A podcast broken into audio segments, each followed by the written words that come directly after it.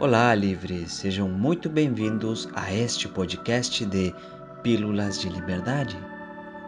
Eu sou Francisco Galarreta e vou pegar pela tua mão e te acompanhar neste caminho de autoconhecimento e de liberdade, dia após dia.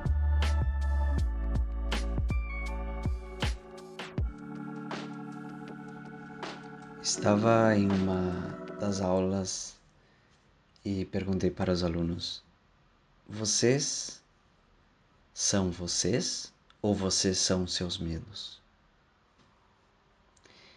E a maioria respondeu 50-50. Sim, todos nós somos muito dos nossos medos.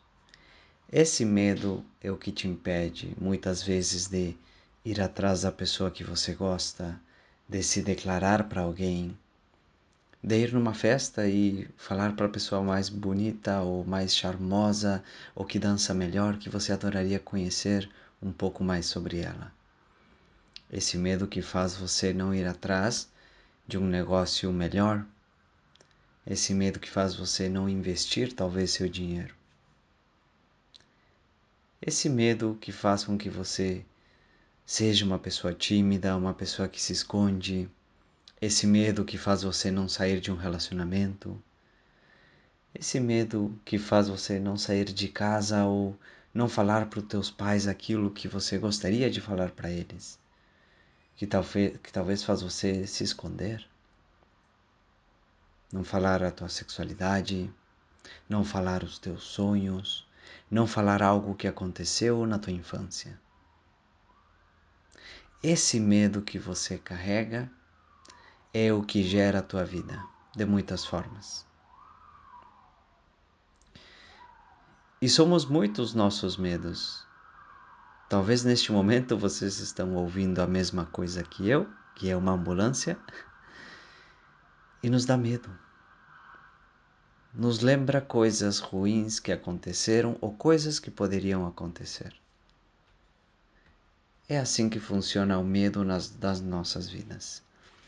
O medo faz com que a gente, no fim das contas, nunca consiga ser a nossa essência, porque passamos mais tempo sendo os nossos medos, nos preocupando mais com nossos medos, do que agindo, do que vivendo, do que se conhecendo.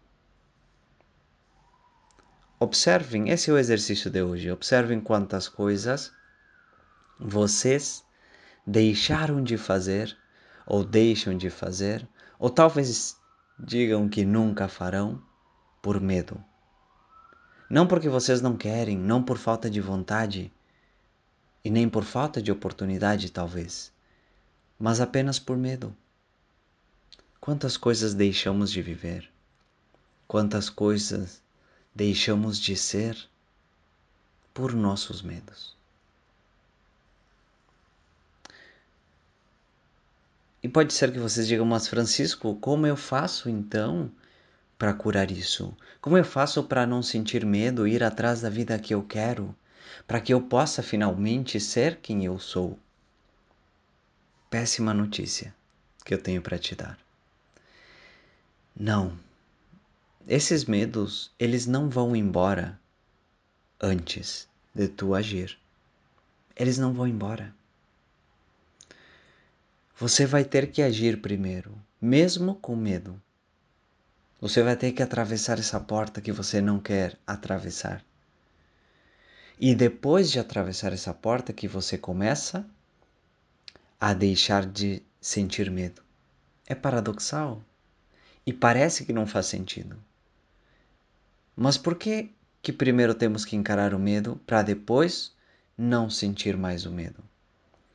Porque quando olhamos de frente para o medo e passamos por cima desse medo, o que acontece internamente é que descobrimos que esse medo era apenas um medo.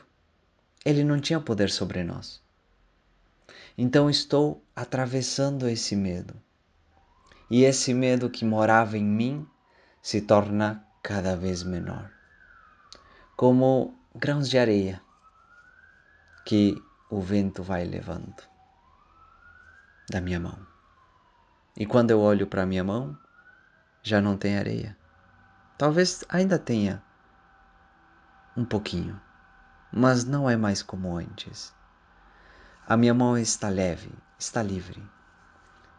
Posso pegar a minha mão e fazer carinho no meu rosto sem sentir areia agora.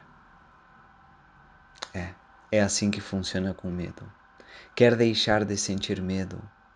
Começa a viver teus medos. E não precisamos viver todos os medos. Tem medos que talvez você nunca precisará olhar para eles. Francisco, eu tenho muito medo de altura. Está dizendo para eu me atirar de um avião com, é, com paraquedas? Não. Você não precisa se libertar desse medo. Só se esse medo dominar a tua vida. Se esse medo domina a tua vida, se esse medo atrapalha a tua vida, talvez sim, seja a hora de encarar. Agora, se é um medo que não faz parte do meu dia a dia, não atrapalha quem eu sou realmente, não tenho por que olhar para ele. Não preciso. Imagine. É por isso que muitas vezes as pessoas não curam o medo, porque passam a vida toda fugindo dele. Sabem o que acontece quando fugimos de um medo? Ele se torna cada vez maior. É isso que acontece. Que loucura. Por hoje é isso, livres. Espero que tenham gostado desse podcast, dessa reflexão. Sabem que podem contar comigo, estou sempre nas redes sociais e até o próximo podcast. Tchau, livres!